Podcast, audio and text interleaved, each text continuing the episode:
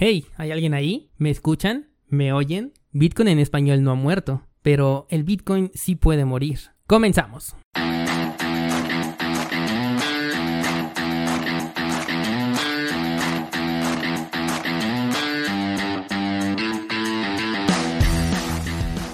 Nadie puede frenar el avance de la tecnología. Es tan constante que llega un punto en el que se convierte en toda una revolución, de la que si no eres parte puedes llegar a ser víctima. Pero descuida porque estás en el lugar indicado. Bienvenido a Bitcoin en español. Acompáñame y aprende conmigo todo lo relacionado a esta tecnología descentralizada. Pero eso sí, prepara y abre tu mente, porque aquí vamos a abordar conceptos completamente nuevos sobre todo aquello que creías conocer.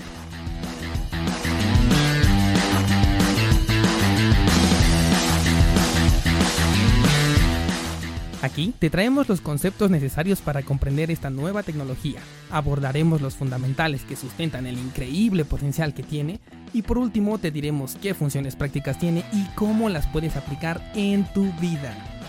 Yo soy Dani Vargas, entusiasta tecnológico, ponte cómodo porque comenzamos.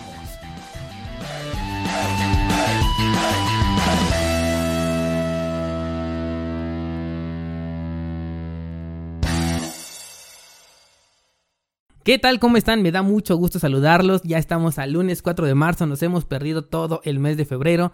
Espero que todavía sigan aquí conmigo en este podcast de Bitcoin en español. Les voy a contar la verdad y es que me está haciendo un poco difícil mantener este proyecto. Por eso es que se ha tomado la decisión de reducir el tiempo que tardaba cada uno de los episodios para que de esta manera pudieran ocupar menos espacio en nuestro servicio de alojamiento y así poder utilizar un paquete más económico. Pero aquí estamos nuevamente con ustedes trayendo la información del mundo de las criptomonedas hacia ustedes. Y por ahí también estoy trabajando en un proyecto, nada más que me falta un pequeño detalle, pero espero que cuando lo solucione sea de su entero agrado. Es un proyecto que me parece divertido, estén muy pendientes por ahí en mi canal de YouTube, porque es ahí donde voy a dar a conocer todo lo relacionado con este nuevo proyecto, que tiene que ver obviamente con criptomonedas. Y bien, en esta ocasión quiero comentarles acerca de la muerte del Bitcoin, no precisamente de que la criptomoneda ahorita que tenemos unos bajos históricos o al menos unos niveles de soporte bastante bajos vaya a desaparecer esta criptomoneda ni mucho menos. Todo lo contrario, ya sabemos que nos encontramos en una etapa de recesión, nos encontramos en lo que se le conoce según el método Wyckoff como la etapa de acumulación en donde las personas se encuentran comprando Muchas personas con grandes capitales también ya se han hecho de muchísimas criptomonedas a través de mercados alternos, mercados directos entre personas para no afectar directamente a lo que es la cotización de precio del mercado porque estas compras han sido bastante fuertes.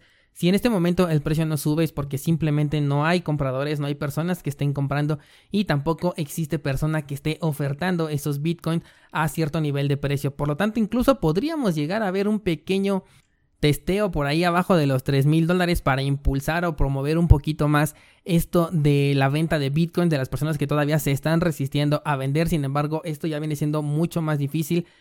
Las personas que en este momento poseen sus criptomonedas pues las van a reservar bastante, no van a querer venderlas después de haber soportado todo este caos. Sin embargo, existe otra forma de que la criptomoneda sí muera y muera definitivamente. Como mencioné, no me refiero a la criptomoneda en general como tal, al término Bitcoin, sino a los Bitcoins que tú tienes en este momento, a los que puedes llegar a tener. Como sabemos, Bitcoin es un entorno completamente descentralizado y peer-to-peer, es decir, de persona a persona. Únicamente tú eres el responsable y eres la persona que sabe que tienes estas criptomonedas. Probablemente le digas a otras personas, pero incluso puede ser que esas personas no tengan el conocimiento o el acceso por tu parte a tu cuenta, a tus exchanges, a tus claves, a tus llaves y como ya sabemos en este mundo nada es completamente seguro más que la muerte. Entonces, si cuando nos alcance ese momento nosotros no nos hemos prevenido, estas criptomonedas quedan completamente perdidas. Van a quedar ahí dentro únicamente almacenadas, van a incrementar su valor, lo van a disminuir, pero no va a existir poder humano que lo pueda retirar. Ahora bien, si tú lo tienes en un exchange, es bastante fácil que ellos, al ver la inactividad de tu cuenta, puedan tomar tu dinero y utilizarlo para diferentes oportunidades, ya que para ti solamente representa unos números en pantalla. Ya les he dicho yo que tener el dinero en el exchange para un largo plazo no es para nada recomendable.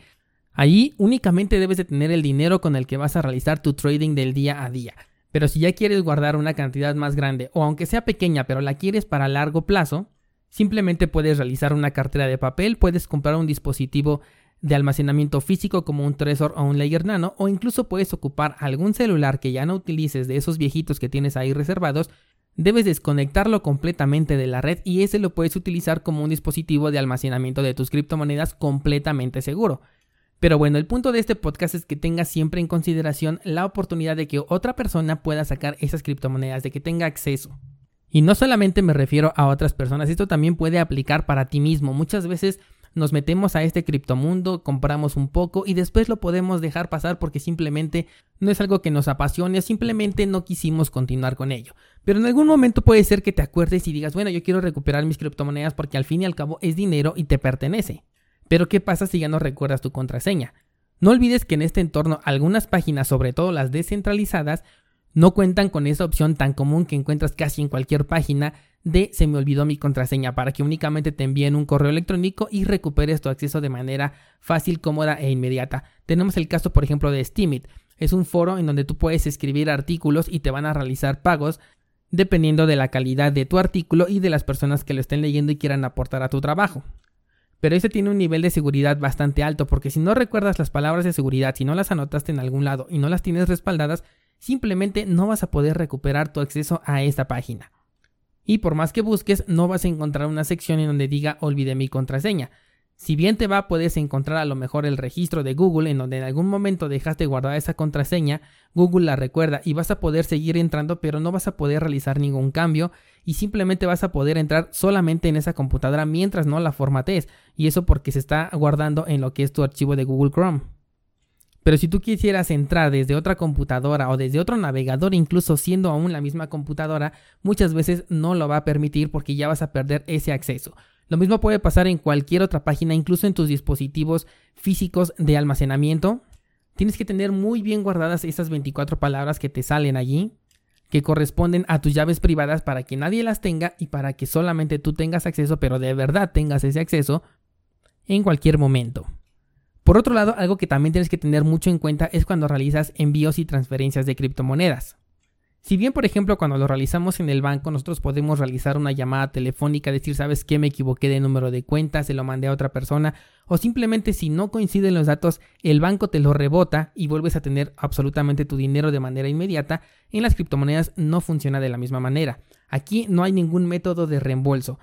Si tú decides enviar dinero por el pago de un servicio, por el pago de algún producto y posteriormente no recibes ese producto, no existe ninguna forma de que ese dinero regrese a tus manos.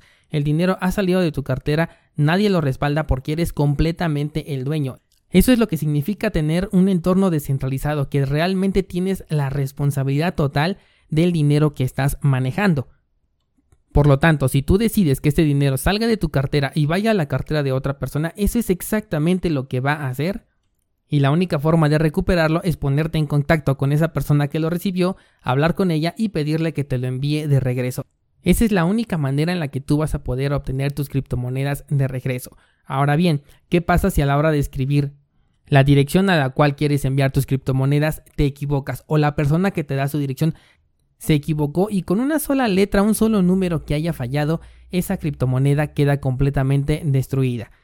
Si bien le va a la cadena de bloques, ese dinero le llega a otra persona, pero las posibilidades de que ese número que hayas cambiado coincida con la cartera de otra persona que sea prácticamente igual a la tuya y solamente cambie en un dígito son prácticamente nulas, por lo tanto esa criptomoneda quedaría perdida en el limbo. Esa es la manera en la que se puede morir Bitcoin. Bitcoin puede morir a través de transacciones que las personas realicen hacia carteras inexistentes o bien cuando se pierde el acceso a estas criptomonedas y se tiene en medios en los cuales no se puede tener acceso.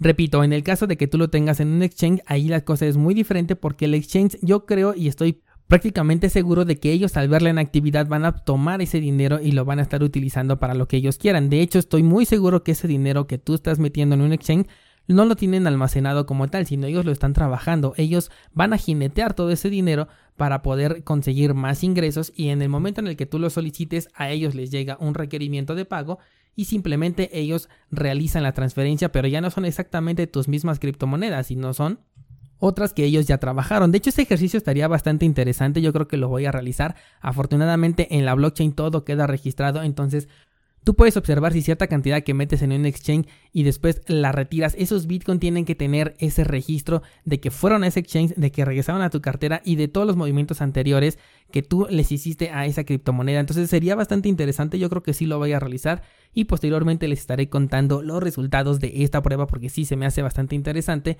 Y ahí nos daríamos cuenta si efectivamente los exchange estarían utilizando nuestro dinero para realizar otras transacciones o específicamente lo están almacenando y únicamente basta con la solicitud de retiro para que estas criptomonedas se liberen y regresen nuevamente a tu posesión.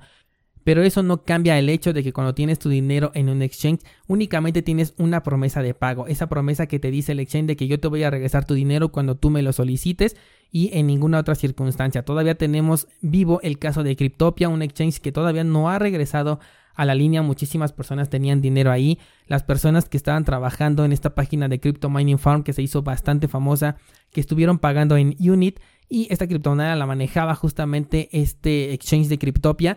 Bueno, pues yo podía ver ahí la cantidad magistral que se estaba manejando de dinero de esta criptomoneda, que las estaban comprando de hecho la misma empresa de Crypto Mining Farm a precios de regalo. Pero bueno, el punto es que todo este dinero también ha quedado en el limbo, ha quedado perdido porque no se sabe si este exchange va a regresar, si se va a declarar en quiebra y si así fuera, pues tú no tienes ninguna oportunidad de recuperar esas criptomonedas.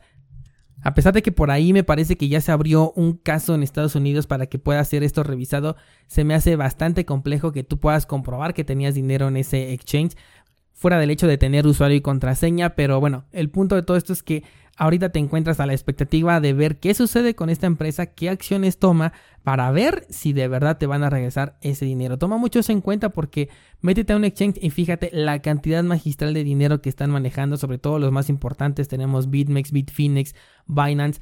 Bitrex, tenemos exchanges que manejan cantidades increíbles de dinero y esto no debería de ser así porque están tomando el papel de los bancos. Ellos tienen nuestro dinero y nos están dando solamente una promesa de pago, siendo que en el mundo descentralizado las cosas deben de ser completamente al revés. Nosotros tenemos que tener el control total de nuestro dinero. De hecho, por ahí Binance ya está trabajando en un exchange completamente descentralizado. Por el momento todavía es un proyecto, pero ellos ya están trabajando en ello. Están viendo a futuro que las cosas van para allá, que el rumbo es hacia la descentralización y que tarde o temprano los exchanges centralizados van a tener que desaparecer o tener que evolucionar.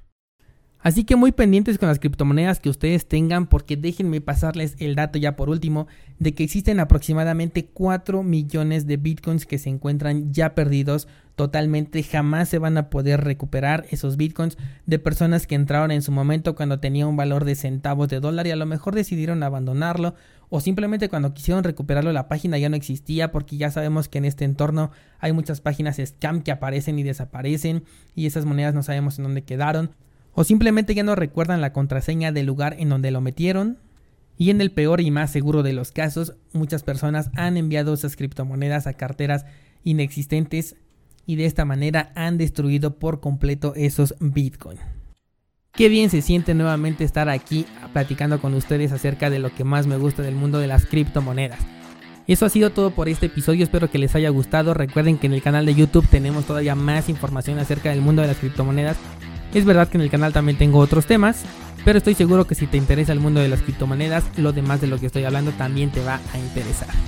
Yo soy Dani Vargas, gracias por seguir en este podcast Bitcoin en español. Nos escuchamos la próxima semana.